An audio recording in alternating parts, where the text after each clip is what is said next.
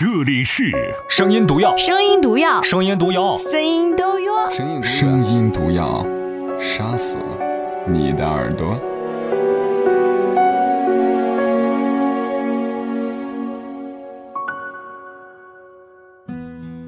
晚上好，各位亲爱的陌生人，我是马老师。昨天和大家分享的这篇文字，对啊，就是嫌你穷才分手。我们只进行到一半。说真的，是因为我情绪波动太大，所以终止了录音。今天录完这篇故事之后，会觉得啊，好惨呐！为什么？可仔细想一想，这就是生活。好了，接下来我们继续用二十分钟的时间来欣赏这篇文字，感受他们的生活。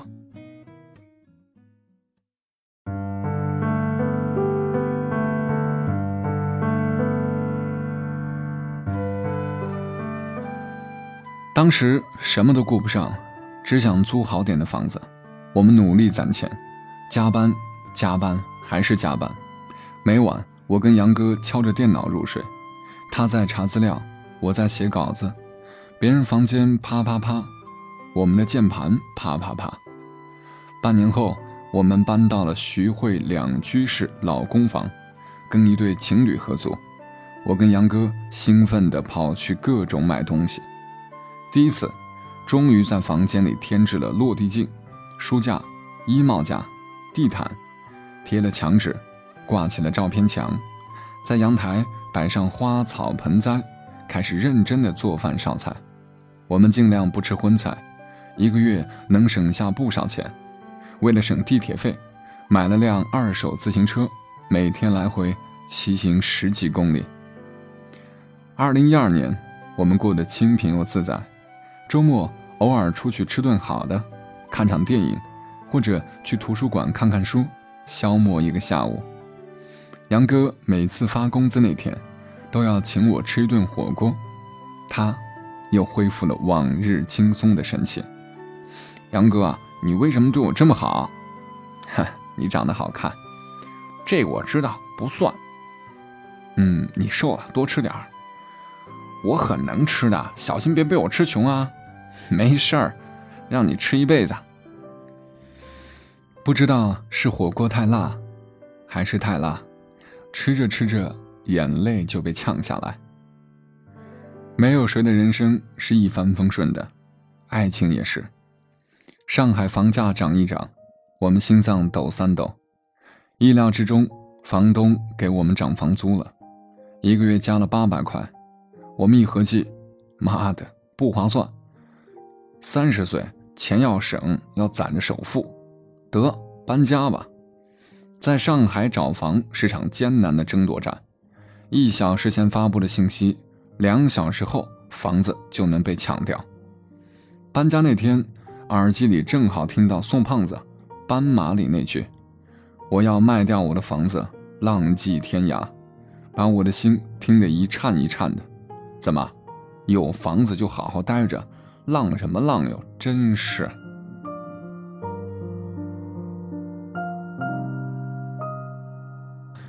二零一三年，股市市场一段时间连续涨停，我们身边同事都在炒股，杨哥也开始琢磨投点钱进去。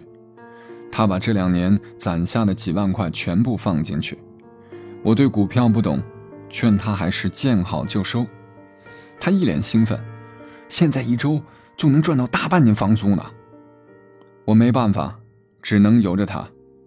接下来大盘跌的，我跟杨哥大眼瞪小眼，四眼泪汪汪，完了。没想到此后事情更糟，杨哥已经三个月没有工资了。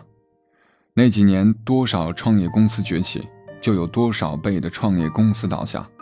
他那段时间常常通宵加班，回来倒头就睡。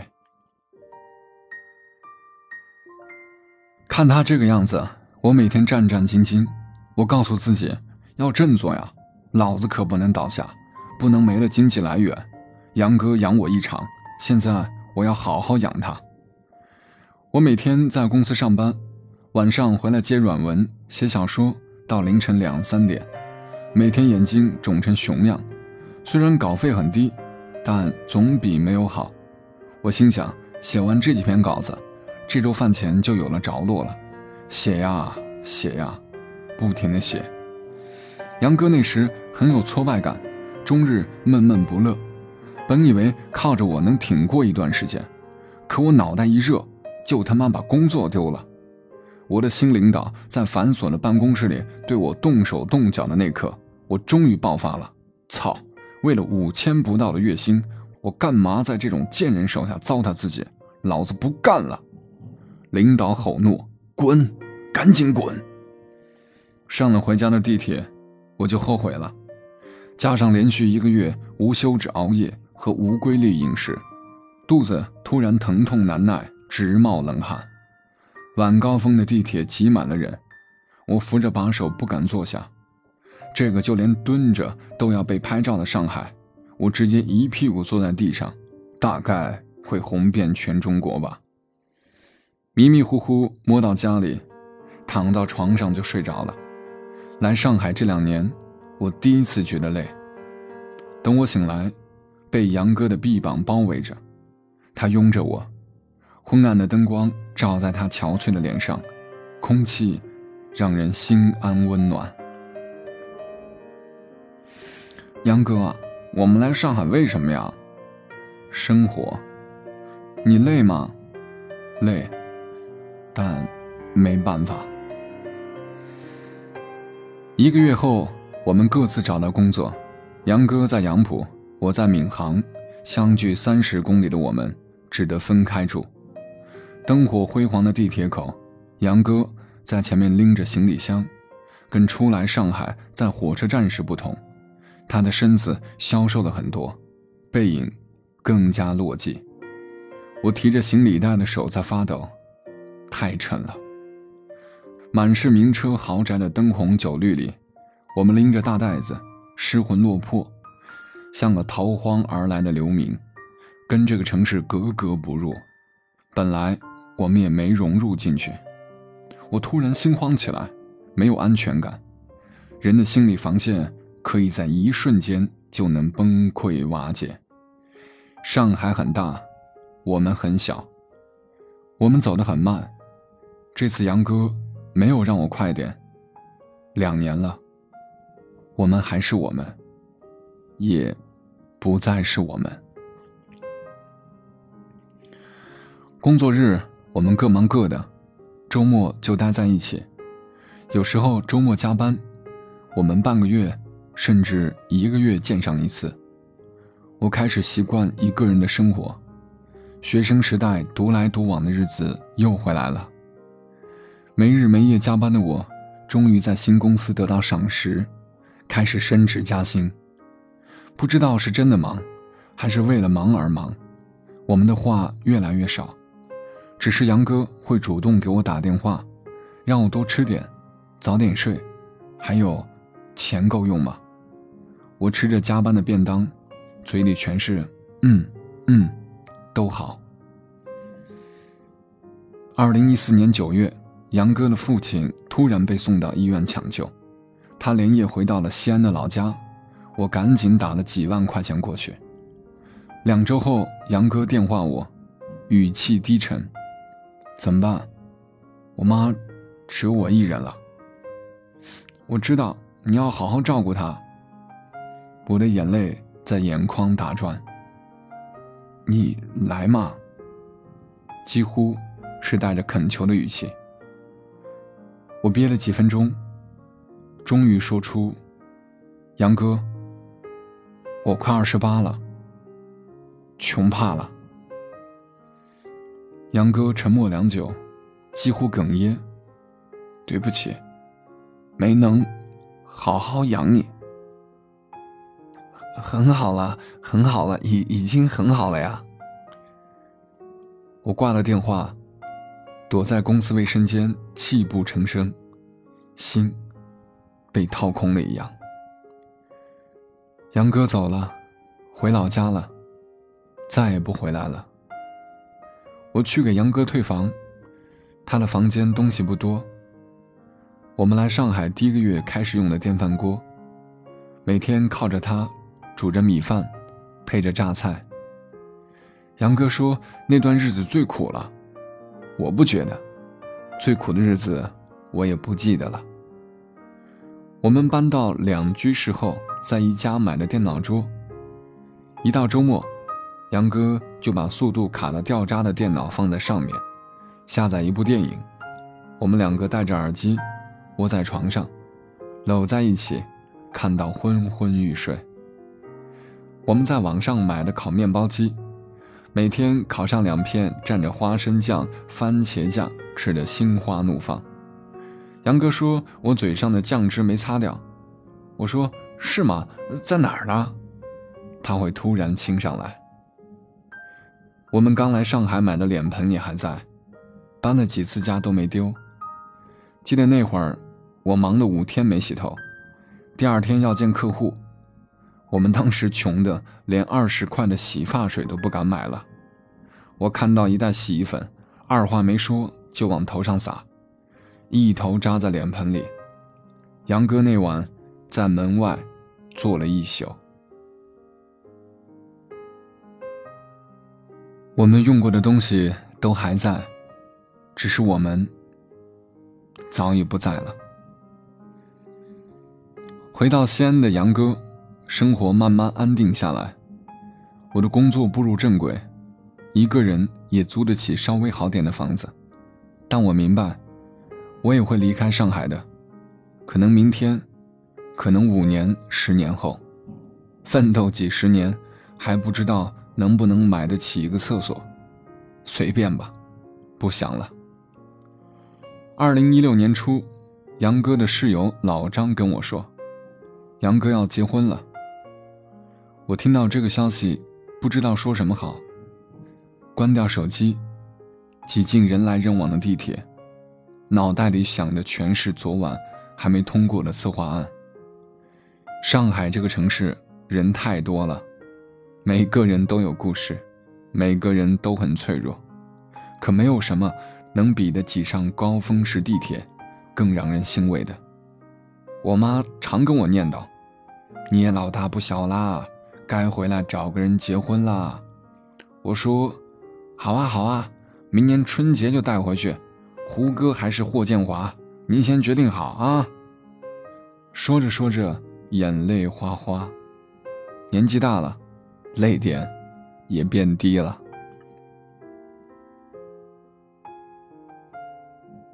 春节，杨哥举行婚礼，我躲在老家，哪儿都不想去。后来小张跟我说，结婚那天，杨哥喝的烂醉，哭着闹着。要到上海吃糊汤粉，你说上海怎么会有糊汤粉呢？是啊，上海没有糊汤粉，武汉有。我们大三那年的武汉有。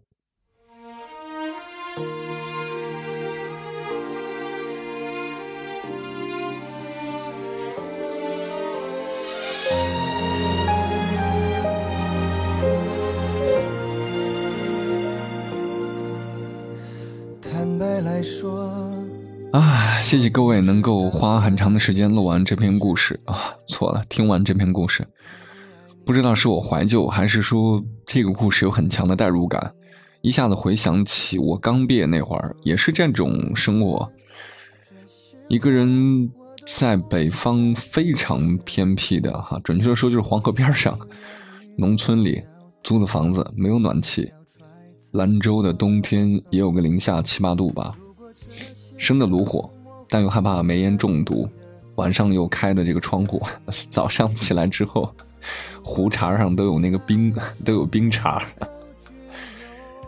嗯，单位发瓶酒，然后约自己的哥们儿来家里喝酒，然后炖了一只鸡，谁知道中途出去干嘛？等回来之后，因为没有自动的那种电饭煲啊之类的，回来之后，一锅鸡肉全部炖成焦炭。但是我们都舍不得丢，然后两个人就是捡着那个还能吃下去的那个肉哈，就是一半，因为那个锅炭是从下往上嘛，所以把浮在上面那些肉还勉强吃两口，焦味十足，然后跟兄弟在那儿喝着酒，畅想着未来。毕业那会儿也有自己的爱情，但是跟这篇故事当中的爱情结果其实差不多，那个时候我们什么都没有，没有资格要求自己的女人去傻傻的等自己，我们只能够看到她离开我们，可我们又没有任何办法去改变。不论在学生时代的情多么的辉煌，爱的多么的呃透心彻骨，但又能怎样？生活就是给你狠狠的一巴掌，然后就遁地了，找不着了。